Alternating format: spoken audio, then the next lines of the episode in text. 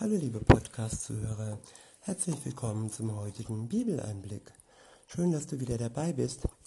Heute habe ich einen Psalm. Es ist der Psalm ähm, 51 und ich benutze heute die Übersetzung Elberfelder.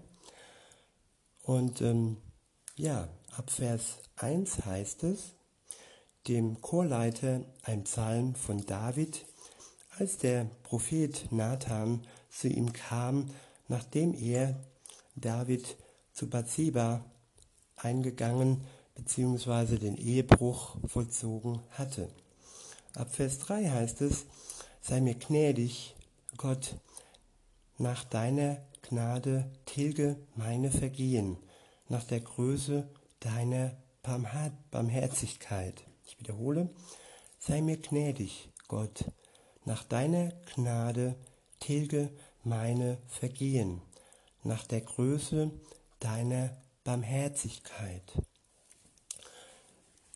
David steht hier ähm, nach einer Erkenntnis, also ihm ist klar geworden, was er da getan hat, dass er, dass er schuldig geworden ist vor Gott, ähm, indem er die Ehe gebrochen hat und ähm, sich von Bathseba hat verführen lassen.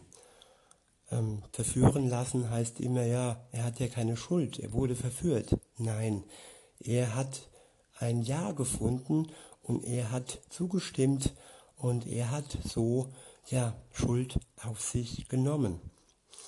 In den zehn Geboten heißt es, du sollst die Ehe äh, nicht brechen, du sollst die Frau des anderen nicht begehren. Und Ehebruch beginnt schon da, wo die Gedanken im Kopf entstehen, noch bevor man das wirklich in die Tat ja umsetzt. Auch da beginnt schon die Schuld. Und dies wurde ähm, David hier klar. Und er hat sich dann wirklich zu Gott gewendet und sagte zu ihm, ich wiederhole, sei mir gnädig, Gott, nach deiner Gnade tilge meine Vergehen, nach der Größe deiner Barmherzigkeit. David kannte die Gnade Gottes. David kannte ähm, die Größe der Barmherzigkeit Gottes. Er hat sich zurückerinnert, dass er wirklich so groß an Gnade und Barmherzigkeit ist. Und ja, weiter heißt es dann ab Vers 4, wasche mich völlig von meiner Schuld und reinige mich von meiner Sünde. Ich wiederhole, wasche mich völlig von meiner Schuld und reinige mich von meiner Sünde. Ja, das Reinwaschen von Schuld. Das, ja, das, den Schmutz, kann man ja auch vergleichen mit der Sünde, dass Sünde wie Schmutz an uns haftet, der wirklich reingewaschen werden muss. Und dies kann in der Zeit, wo wir leben, ähm, durch Jesus Christus geschehen, der für uns, der für unsere Schuld gestorben ist. Er hat uns durch sein Blut rein gewaschen von unserer Schuld. Weiter heißt es ab Vers 5, denn ich erkenne mein Vergehen und meine Sünde ist stets vor mir. Ich wiederhole, denn ich erkenne mein Vergehen und meine Sünde ist stets vor mir. Am Anfang der Vergebung ist das Erkennen, dass wir unsere Schuld erkennen, dass wir sie anerkennen, dass wir sie nicht unter den Teppich kehren oder dass wir sie nicht verharmlosen oder dass wir unsere Schuld nicht vergleichen mit anderen Sünden. Nein, für Gott, bei Gott ist Sünde Sünde, bei Gott ist Schuld Schuld. Ob das jetzt wie hier in diesem ähm, Fall Ehebruch war oder ob es einfach nur ein Kaugummi war, den wir geklaut haben. Schuld bleibt Schuld und Sünde bleibt Sünde. Und beides steht vor uns. Und wenn etwas vor uns steht, dann verdeckt es praktisch den Zugang zu Gott, dem Vater. Man kann auch sagen, es steht zwischen uns. Es, es steht zwischen uns und Gott. Und es muss insofern äh, reingewaschen werden, es muss getilgt werden, damit der Weg wieder frei wird zu Gott. Und eben nichts mehr vor uns und zwischen uns und Gott steht. Ab Vers 6 heißt es, gegen dich, gegen dich allein habe ich gesündigt und gegen und getan, was böse ist in deinen Augen, damit du im Recht bist mit deinem Reden rein erfunden in deinem Richten. Ich wiederhole, gegen dich, gegen dich allein, Gott, habe ich gesündigt und getan, was böse ist in deinen Augen, damit du im Recht bist mit deinem Reden rein erfunden in deinem Richten. Was heißt, dass wir ähm, ja den, den Rechtsspruch, dass wir anerkennen, dass Gott Recht hat, wenn er das, was wir taten, als Sünde ansieht. Hier geht es um Gerechtigkeit. Und ähm, ja, wenn hier David die Ehe gebrochen hat äh, gegenüber dem Ehemann ähm, von der Frau, wie heißt sie, Bezeba, ja, hier wird ein gerechtes Urteil gesprochen. Und ähm, David erkennt das an, erkennt diesen Richterspruch an und akzeptiert diesen Richterspruch, er akzeptiert das Reden Gottes. Also seine Schuld erst einmal erkennen und dann auch seine Schuld anerkennen und sie als ähm, ja, gerecht und richtig zu sehen. Weiter heißt es in Vers 7, siehe, in Schuld bin ich geboren und in Sünde hat mich meine Mutter empfangen. Hier liegt eine große Wahrheit, dass wir, die wir im Mutterleib heranwachsen, in die Schuld hineingeboren werden. Unsere Mutter ist schuldig geworden in ihrem Leben und so werden wir auch hineingeboren in die Schuld und werden dem Tod preisgegeben ab der ersten Sekunde unseres Lebens. Und das ist schon die Sekunde, in dem sich die Eizelle mit dem Samen verbindet. Ab da beginnt das Leben. Und ab da sind wir im Leib unserer Mutter und auch in der Schuld hinein, äh, hineingeboren. Und ab da liegt unser Leben in der Hand Gottes. Ab da sind wir auch dem Tod preisgegeben, der ja als als ähm, ja als der als Lohn der Sünde hervorgeht. Der Tod hat immer etwas mit Sünde zu tun. Gäbe es die Sünde nicht, gäbe es auch keinen Tod. Der Tod ist der Sünde Lohn. Weiter heißt es dann, ab Vers 8, siehe, du hast Lust an der Wahrheit im Inneren und im Verborgenen wirst du mir Weisheit kundtun. Ich wiederhole, siehe, du hast Lust an der Wahrheit im Inneren und im Verborgenen wirst du mir Weisheit kundtun. Ja, Gott hat Lust daran, dass wir ja aufrichtig sind, dass wir die Wahrheit hochhalten und dass er uns mit Weisheit äh, beschenken kann, dass er uns seine Weisheit kundtun kann. Wenn wir vor ihm ja die Wahrheit ähm, aufrechterhalten und aufrichtig sind, dann haben wir Zugang zu Gott. ab Vers 9 heißt es, Entsündige mich mit Josop und ich werde rein sein. Wasche mich und ich werde weiß sein, weißer sein als Schnee. Ja, damals im ersten Bund, da gab es noch Priester, die haben Rituale vollzogen, um die Schuld symbolisch ähm, zu entziehen, nachdem ja die Reue da war. Und diese Priester haben praktisch das übernommen, damals, was äh, ab dem zweiten Bund Jesus übernommen hat. Sie haben wirklich getan, was ja nötig war, um die Schuld zu reinigen und um den Menschen wieder rein werden zu lassen, rein sein zu lassen wie Schnee.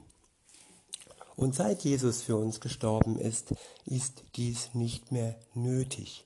Seitdem können wir in Anspruch nehmen, was er für uns tat im Glauben, und dann werden wir reingewaschen und wieder rein und weiß wie Schnee sein.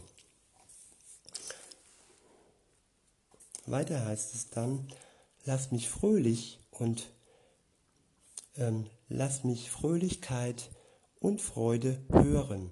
So, werde, so werden die Gebeine jauchzen, die du zerschlagen hast. Ich wiederhole, lass mich Fröhlichkeit und Freude hören. So werden die Gebeine jauchzen, die du zerschlagen hast. Was uns zerschlägt, ist die Sünde. Und wenn Gott dieses Zerschlagen zulässt, dass wir dann ähm, wirklich ähm, uns auf die Sünde konzentrieren und dass wir ähm, zur Reue und zur Einsicht kommen, dann ist das nur das Vorspiel, dass wir dann am Ende, wenn wir von ihm erlöst worden sind, wieder Fröhlichkeit und Freude hören können.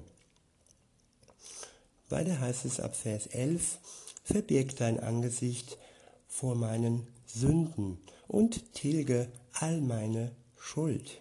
Ich wiederhole, verbirg dein Angesicht vor meinen Sünden und tilge alle meine Schuld. Ja, Schulden tilgen, das kann Jesus für uns tun. Und wenn Jesus unsere Schuld getilgt hat, dann ist ja es außer Ferne, sag ich mal, dann ist es weg von dem Angesicht und dann ist die Sünde nicht mehr vorhanden. Weiter heißt es in Vers 12, erschaffe mir, Gott, ein reines Herz und erneuere mir, erneuere in mir einen festen Geist. Ich wiederhole, erschaffe mir, Gott, ein reines Herz und erneuere in mir einen festen Geist. Wenn wir erlöst werden, wenn uns die Schuld genommen wird, dann bekommen wir von Gott ein reines Herz. Dann ist es frei von Gift, dann ist es frei von der Sünde. Und dann haben wir praktisch ein neues Herz. Die Bibel nennt es auch Neugeburt. Und wir bekommen dann auch einen festen Geist, wenn wir Gott darum bitten, dass wir standhaft werden und für das nächste Mal, wenn dann wieder die Verlockung und die Begierde in uns äh, wach wird, dass wir dann die Kurve bekommen, sowohl in Gedanken als auch in Taten, in diesem Falle eben nicht die Ehe erneut zu brechen. Weiter heißt es, verwirf mich nicht von deinem Angesicht und den Geist deiner Heiligkeit nimm nicht von mir. Ich wiederhole, verwirf mich nicht von deinem Angesicht und den Geist deiner Heiligkeit nimm nicht von mir. Hier fleht ähm, David Gott an, dass ihm nicht das geschieht, was Jesus am Kreuz geschehen ist, nämlich er wurde von Gott für die Zeit verworfen. Er wurde, ja, die Verbindung zu seinem Vater wurde ihm entrissen Und ähm, ja, durch die Sünde war er Gott fern.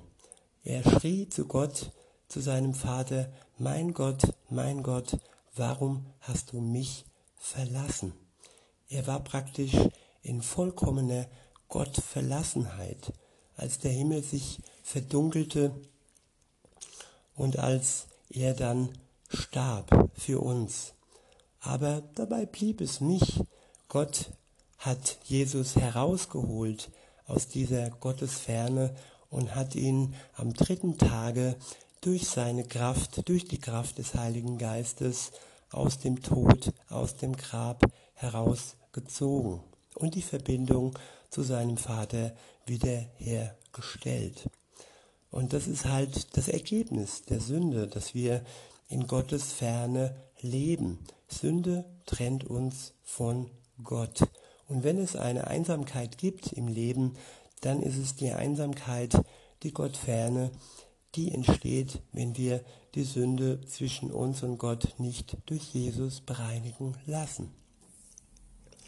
Weiter heißt es ab Vers 14, lass mir, lass mir wiederkehren die Freude deines Heils und stütze mich mit einem willigen Geist.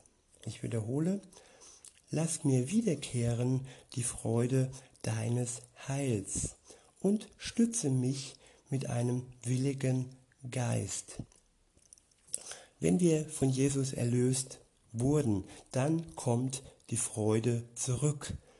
Und dann bekommen wir abermals oder zum ersten Mal die Stütze des Heiligen Geistes. Heiligen Geistes. Er nimmt dann Wohnung in uns, in unserem Herzen und ist uns wirklich nahe. Ab Vers 15 heißt es, lehren will ich die von dir abgefallenen deinen Wege, deine Wege, dass die Sünder zu dir umkehren. Ich wiederhole, lehren will ich, will ich die von dir abgefallenen deine Wege, dass die Sünder zu dir umkehren. Wenn man von Gott erlöst wurde, wenn man von Gott befreit wurde von seiner Schuld, dann kann man die lehren, die von Gott selbst abgefallen sind, so wie wir es waren vor unserer Erlösung.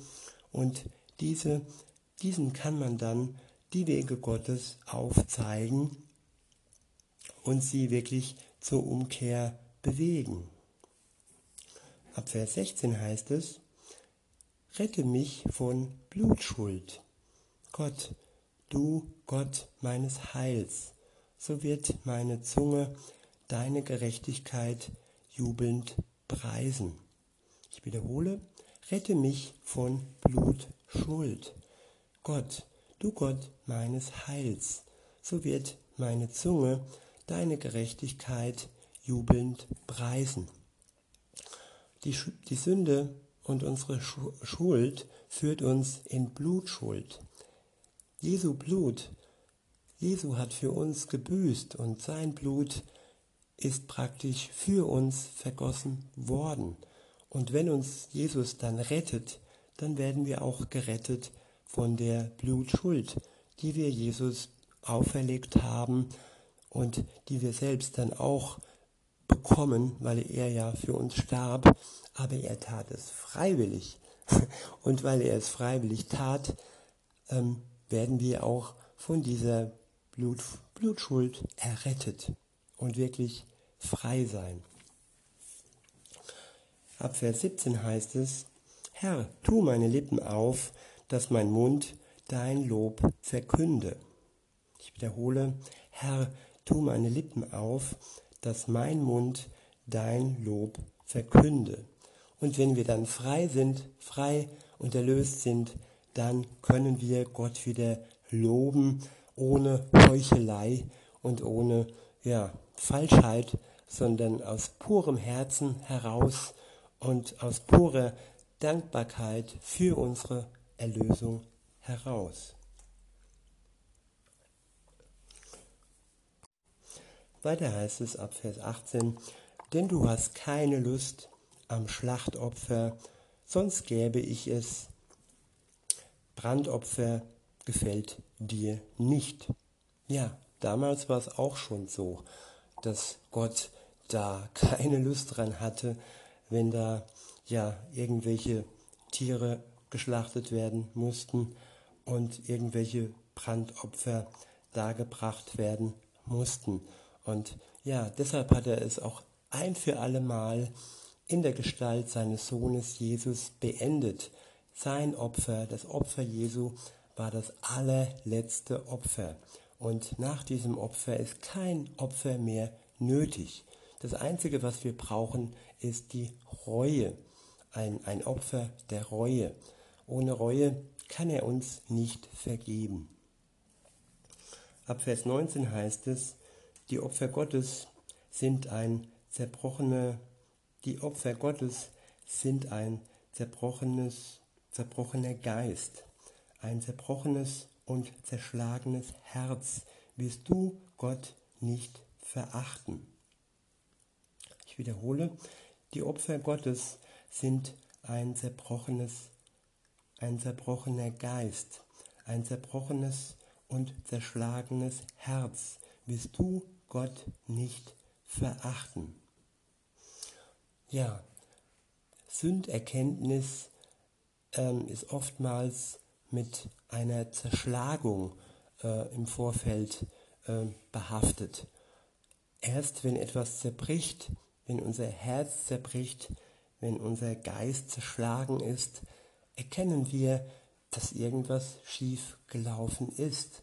Erst muss oftmals etwas kaputt gehen. Und ähm, ja, wenn wir dann wirklich kaputt mit einem zerschlagenen Herz vor Gott stehen, und dann verachtet uns Gott nicht. Er sieht uns gnädig und barmherzig an und schenkt uns dann ein neues Herz. Weiter heißt es ab Vers 20, Tue Zion Gutes in deiner Gunst, baue die Mauern Jerusalems. Dann wirst du Lust haben an rechten Opfern. Brandopfer und ähm, Ganzopfern, dann wird meine, dann wird man Stiere darbringen auf deinem Altar. Wie gesagt, das waren noch die Opferrituale des alten Bundes und im neuen Bund ist dies alles nicht mehr nötig. Das einzige Opfer, wie gesagt, ist die Reue und äh, ja, dass wir von Herzen ähm, Reue haben und wenn das so ist, dann ist Gott uns gnädig, dann ist er barmherzig und wird uns vergeben. In diesem Sinne wünsche ich euch noch einen schönen Tag und sage bis denne.